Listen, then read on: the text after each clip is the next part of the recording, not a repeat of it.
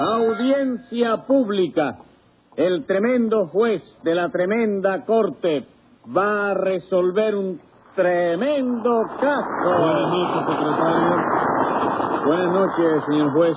¿Cómo se siente usted hoy? Campana, hoy me siento tan fuerte como el morro. ¿De veras? Palabra que sí. Me siento como si tuviera 10 años menos. ¿Diez años menos que el morro? Póngase 40 kilos de multa por esa pregunta. Pero, señor juez, yo solo estoy tratando de aclarar cómo se siente. Pues no aclare nada. A ver qué caso tenemos hoy. Un asalto a mano armada. A mano armada, nada menos. Sí, señor. Un sujeto que asaltó un establecimiento de ropa, revólver en mano, para llevarse el dinero que había en la caja. Entonces se trata de un asalto estilo Chicago. Sí, estilo Chicago. Pues llámelo complicado en ese chicaguicidio. Enseguida, señor juez. Luz María Nananina. Aquí como todos los días. Leoncio Garrotín y Rompecocos. Catalino Talantera del Potrero. Voy, voy. José Candelario Tres Patines. Bueno, bueno, con que lo de hoy es un asalto revólver en mano, ¿eh? ¿Quién era el del revolvito? Tres patines, señor juez, Mm. que asaltó el establecimiento de Leoncio para robarlo. No empiece a hablar bobera, señora, que yo no asfalté ningún establecimiento. ¿Cómo, cómo? ¿Qué fue lo que dijo usted? Que yo no asfalté ningún establecimiento, señor juez, porque Nananina me acusa a mí de un asfalto a mano armada. Y lo que yo hice no fue ningún asfalto. Desde luego que no. Ah, vamos, tú me das la razón a mí, ¿verdad? No, señor, yo no le doy nada.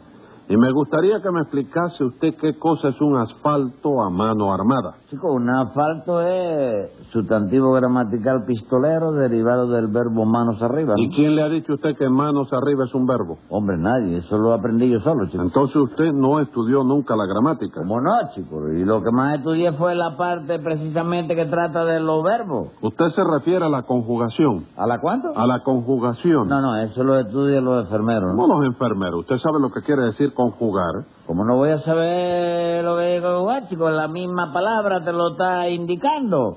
Es alimentar a un enfermo con jugo. Ah, sí. ¿y ¿Cómo se llama entonces la parte de la gramática que trata de los verbos? ¿Verbigracia? Ja, Bueno, señor juez, ¿pero qué es lo que pasa aquí, chico? ¿Esto es una corte correccional o es la escuela del maestro Ciruela? ¿O qué Esto es lo que me da la gana a mí, que para eso soy el que manda en este jugado. Ah, bueno, entonces me voy a dormir y me avisa cuando termine el curso escolar y Usted vuelvo. no se puede ir a ninguna parte hasta que se acabe este juicio. Vamos a ver, Leoncio, el establecimiento asaltado era suyo. Sí, señor. Mío y un socio sirio que yo tengo, ¿no? Ah, tiene usted un socio sirio. Sí, señor. Antes yo tenía un turco que me llevaba a la contraria en todo y, y sin que hubiera manera de convencerlo, ¿oíste? Ajá. Pero ahora tengo un sirio que es muy buena persona y la verdad es que yo he ganado mucho con ese cambio. ¿Por qué? Porque antes tenía un turco muy terco y ahora tengo un sirio muy serio. Entonces está usted contento con su socio, ¿verdad? Sí, sí, lo único malo es que aún no domina bien el castellano, ¿me oíste? Y por culpa de eso se nos quedó en el pasado un montón de mercancías sin vender. ¿Y eso cómo fue? Pues chico, pues eso fue que a principios del mes pasado nosotros recibimos una partida de vestidos de encaje para señora Mm. con una cola muy larga, ¿me oíste? Sí. Porque nosotros vendemos ropa para señora y para caballero, ¿sabe usted, no? Todo mezclado. Sí, sí, sí.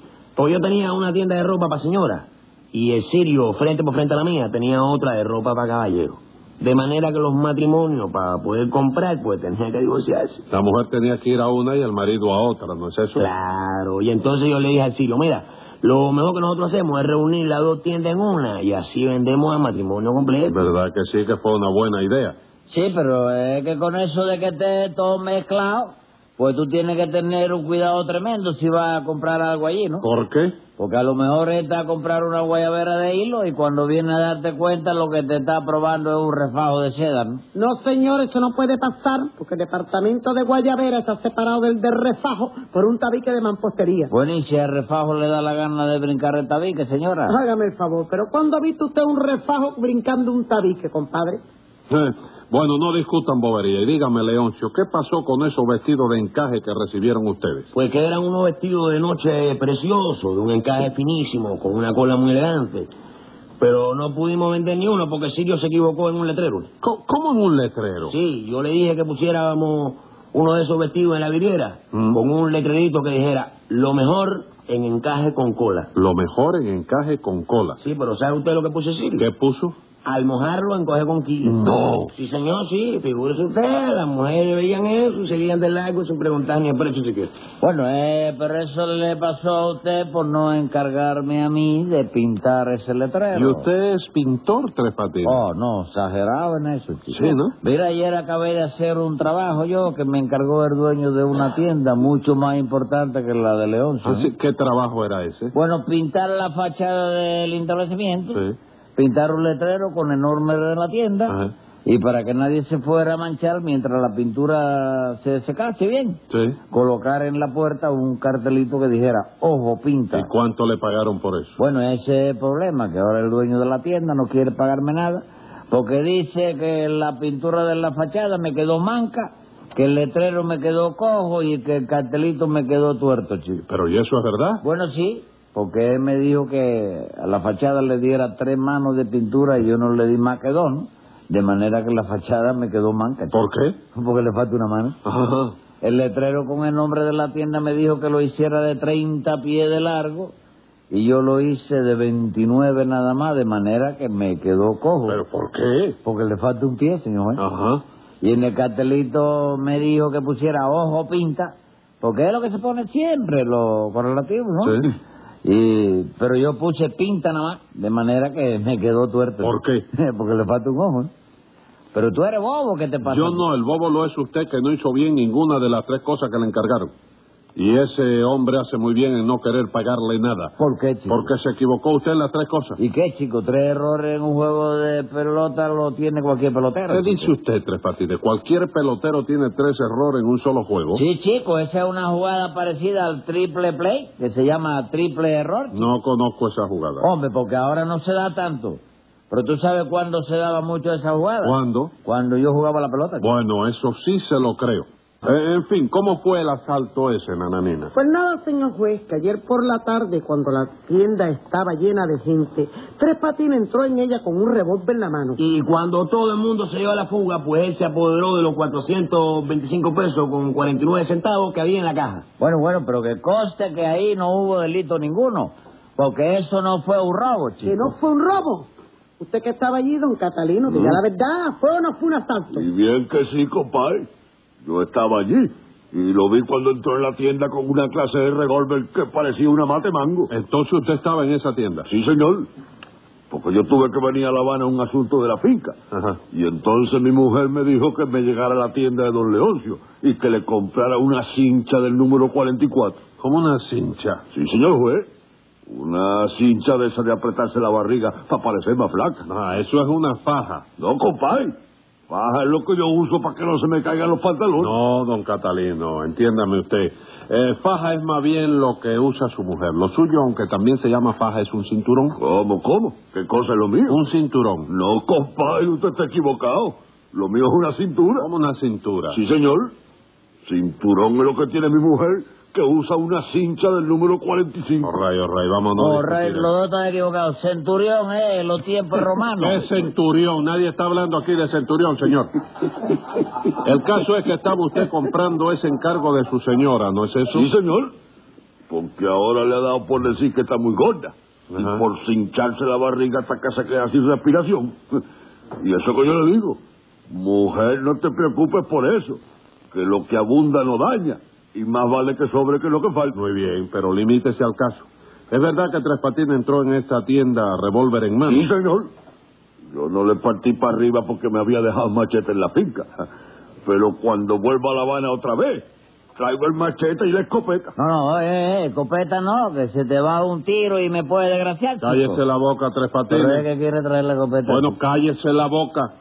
Dígame, nananina, ¿usted también estaba en esa tienda? Sí, señor, yo estaba comprando unos pantalones, porque en mi casa mi sobrina Ángela Toribia y yo hacemos las compras a medias. ¿Cómo media? Sí, ella es la que lleva a casa blusa, las tallas, los rezajos, pero yo soy la que llevo los pantalones. Igualito es cuando estaba casada conmigo. Oye, no ha cambiado en nada. Cállese esta. la boca, Tres Patines, no interrumpa a los testigos.